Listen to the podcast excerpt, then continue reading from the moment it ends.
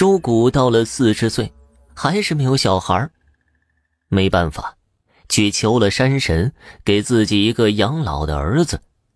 他拿什么来换都可以。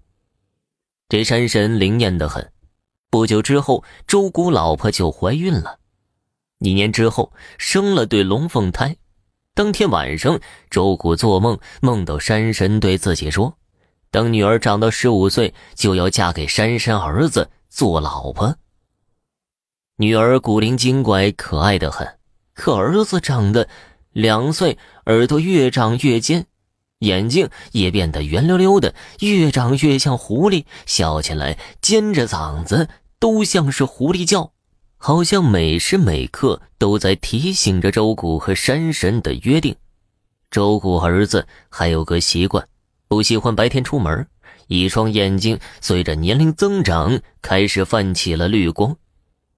有一回，周谷半夜起床撒尿，看见儿子正坐在鸡笼前，他以为儿子梦游了，上去打算拍醒他。没想到小孩转过头来的时候，竟然有一双在夜里发着绿光的眼睛。村里人都叫周谷儿子叫做狐狸种，说他是托周谷家投胎的小狐狸。周谷的心里边害怕，可一来两个小孩感情好得很，从来不分开，连晚上睡觉都要抱在一起，他也不舍得把儿子送走；二来。周谷和山神定了亲家，周家一直顺风顺水，没出几年就成了镇里的有钱人家。周谷还得利用和山神的亲家关系赚钱。很快，两个小孩都长到了十五岁，到了山神要人的时间了。周谷女儿的十五岁生日那天，眼看着半年来无事发生，周家就开始大肆庆祝起来。可第二天一早，女儿说她做了一个梦，梦到一只白狐狸叫她和弟弟一起到山里去。周谷听了心里直发毛，但又不能告诉小孩发生了什么，只说是要出远门几天，让孩子们待在家里，哪儿都不要去。周谷跑到外地找了一个穷苦亲戚，过继了一个女孩做义女。打算把这个小孩送给山神做儿媳妇他这一路上盘算的很好，亲戚也以为自己孩子要过上好日子，乐意的很。转眼，周谷就回来了。他给义女买了一套红裙子，怕别人说闲话，半夜偷偷把小孩送到了山上神祠里，说是给山神的女儿。周谷跪在义女面前痛哭流涕，说是没有办法才让她来顶替自己，一定会照顾好她的父母。那个小孩乖得很，不哭也不闹，安安静静地坐在神祠里。等周谷一抬头，却发现面前坐着的哪里还是人类，竟然是一只穿着红裙子的白狐狸。周谷吓了一跳，那狐狸阴森森地笑了起来。跳到山神桌子上数落周谷不讲信用，妄图蒙混过关。周谷恶上心头，扑上去想要掐死这只狐狸，一了百了。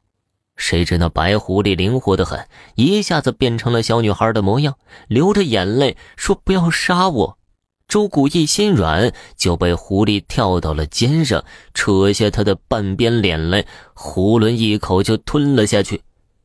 狐狸嘻嘻的笑着，周谷疼的在地上直打滚，脑袋一下撞到案台，昏死过去。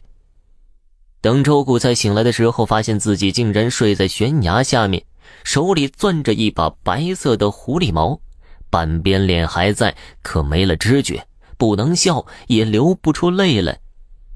等他一瘸一拐赶到家里，只发现家里一片狼藉。佣人见他回来，战战兢兢的说：“来了一只人那么大的白毛狐狸，咬死了院子里的鸡，把小姐和少爷都给叼走了。”气急败坏的周谷拎着猎枪和村里人跑进山里去找孩子，可翻遍了整座山都没有看见小孩和狐狸的影子。周谷的一对龙凤胎儿女就这样失踪了。当天晚上。村子里的人确实也听到了山里传来吹吹打打、结婚接亲的声音。一年后，镇里的猎人在打兔子的时候，发现了悬崖下面一只白毛狐狸。他想都没想就开了枪，可等他爬到悬崖下面，却只看见一个长得像狐狸的小男孩躺在那里喘气。他中了弹，动弹不得。猎人把他带到镇子上治疗。周谷听说了这件事，连忙赶过来，一眼就认出了自己儿子。他本来打算第二天把儿子带回家去。可第二天天一亮，孩子就不见了。轮班的护士说，他亲眼看见有只绑着绷带的白毛狐狸从窗户跳了出去。从此以后，周谷再也没见过自己的一对龙凤胎儿女。